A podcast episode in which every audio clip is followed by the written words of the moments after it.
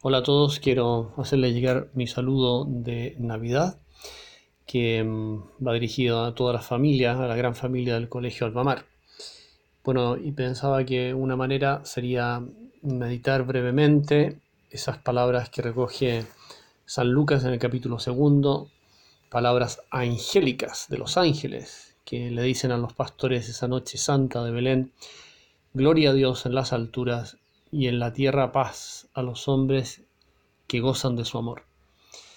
Bueno, más que decir cantan, imagínense cómo cantan los ángeles, así como el coro del colegio canta tan bien, eh, cuanto más será el canto de los ángeles. Y este texto en lengua original aramea, porque es la que entendían los pastores, llega hasta nosotros con total actualidad. Gloria a Dios en las alturas, como diciendo, qué grande es Dios, qué inmensa su bondad, qué inmenso su amor y luego, y en la tierra, paz a los hombres que gozan de su amor.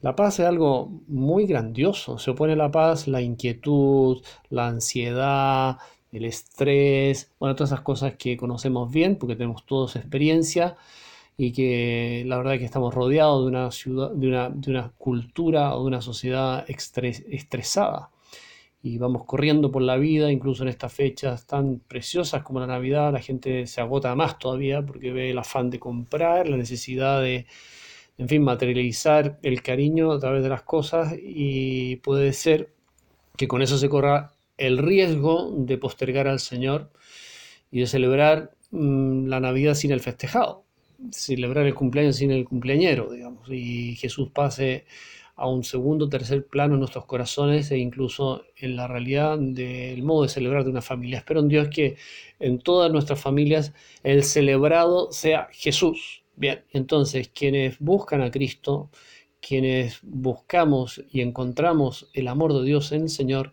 tenemos paz en el corazón. La paz, ese fruto maravilloso del sabernos amados por Dios. Por eso que los ángeles lo dicen así, en la tierra paz a los hombres que gozan de su amor. Estamos llamados a esto. La vida cristiana no es, como lo hemos dicho tantas veces, un conjunto de obligaciones lateras. La vida cristiana es el gozo del amor de Dios. Es el gozo más profundo que puede experimentar un ser humano. Y así como gozamos con la amistad, ustedes gozan con las amigas, eh, en fin, y gozamos del amor de nuestros padres, hermanos, aunque a veces no es fácil, evidentemente, pero tenemos esa experiencia del gozo humano, del gozo que produce la amistad, el amor humano, etc.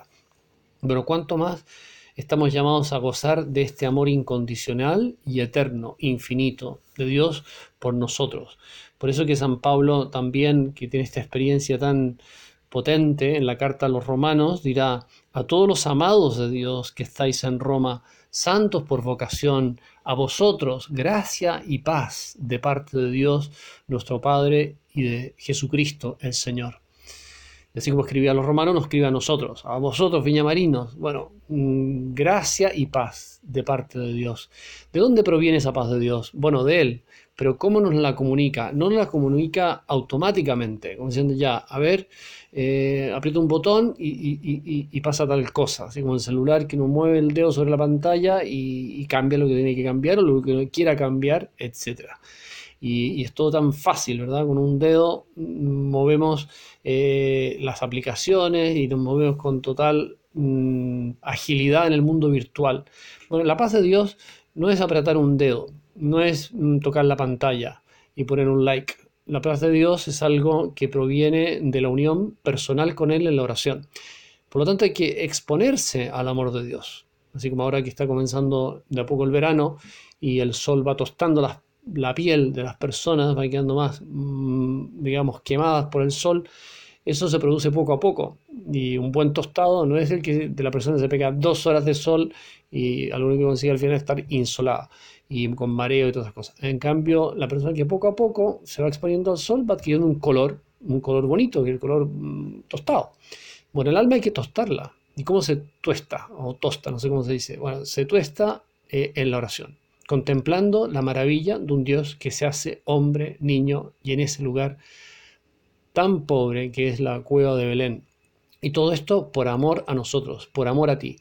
Qué importante pasar del nosotros, que por supuesto que lo es, por amor a ti, por amor a ti. Eso es la experiencia de San Pablo cuando dice, me amó y se entregó a la muerte por mí.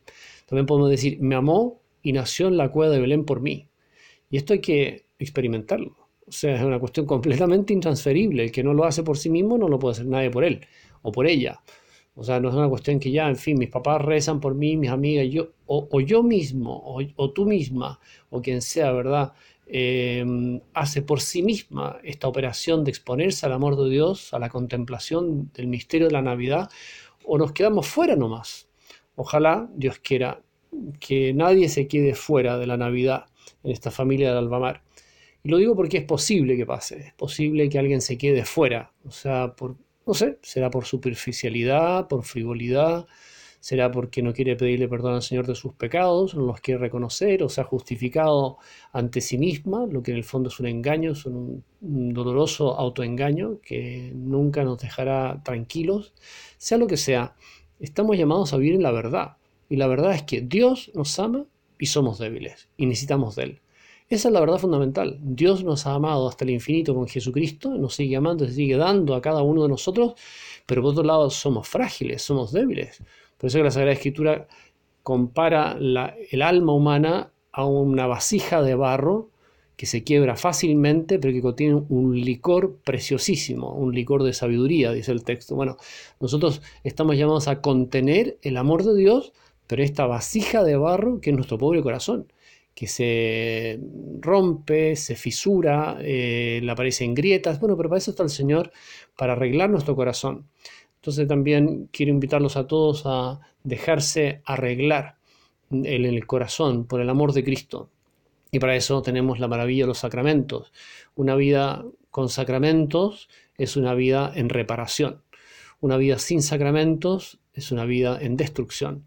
Tenemos que pedirle al Señor que nos dé esta sabiduría fundamental, vivir de Él, apoyarnos en Él. Ese niño recién nacido nos sostiene el mundo entero, el universo entero. Y darnos cuenta que todo lo bueno nos viene de Él. Y todos tenemos ya la experiencia muy probablemente de que cuando estamos cerca del Señor estamos bien, estamos contentos, estamos felices, aunque tengamos dificultades, problemas, fracasos, lo mismo, pero estamos con Él. Estar con Cristo es tener la vida resuelta. Y al revés, es completamente asimétrico. Estar sin Cristo, aunque tengamos todo, hay un fondo del alma de tristeza, de inquietud, de inseguridad, de ansiedad, etc. Por eso que ser cristianos, tener al Señor, es lejos el mejor regalo que un ser humano puede recibir. Estos días la gente, bueno, se regala. Ojalá que sean regalos muy sencillos y que además nos preocupemos de regalar eh, a otras personas mm, que no tienen esa posibilidad económica y tener algún detalle material de cariño hacia los más desposeídos, los pobres, las personas que están más solas, acompañarlas en su soledad, etc. Pero sobre todo, más allá del regalo material, lo que más valoramos es el cariño, es el amor. Quizás regalarnos un gesto de perdón, regalarnos un gesto de cariño, sobre todo con esa persona, con ese hermano, hermana, que sea, no sé, en la familia, alguien que quizá eh, está más lejos de nosotros por nuestra propia culpa también. Bueno, tener el gesto de pedir perdón, el gesto de acercarse, entonces regalar amor, regalar comprensión, regalar cariño, renovar esa entrega, que hicieron marido y mujer en el momento de casarse. Bueno, esas son las cosas que realmente nos llenan, no las cuestiones materiales como una fachada que oculta algo más de fondo que no termina de resolverse. Hay que ir al fondo de las cuestiones, hay que ir al fondo de nuestro corazón y ahí dejar que el Señor nos ayude. Bueno, les deseo a todos una muy feliz Navidad, una santa Navidad, no centrado en las cosas materiales, no centrado tampoco solo en las cuestiones humanas. Les decía, no nos celebramos a nosotros mismos, no celebramos nuestra familia, celebramos a Cristo en nuestra familia. Él es el centro de nuestra alegría, de nuestro gozo y de nuestra paz. El mundo está tan necesitado de paz que los cristianos tenemos una tremenda labor apostólica por delante, que es contagiar la alegría y la paz que Jesús vino a inaugurar con su nacimiento humilde en Belén. Se lo pedimos a María, se lo pedimos a José.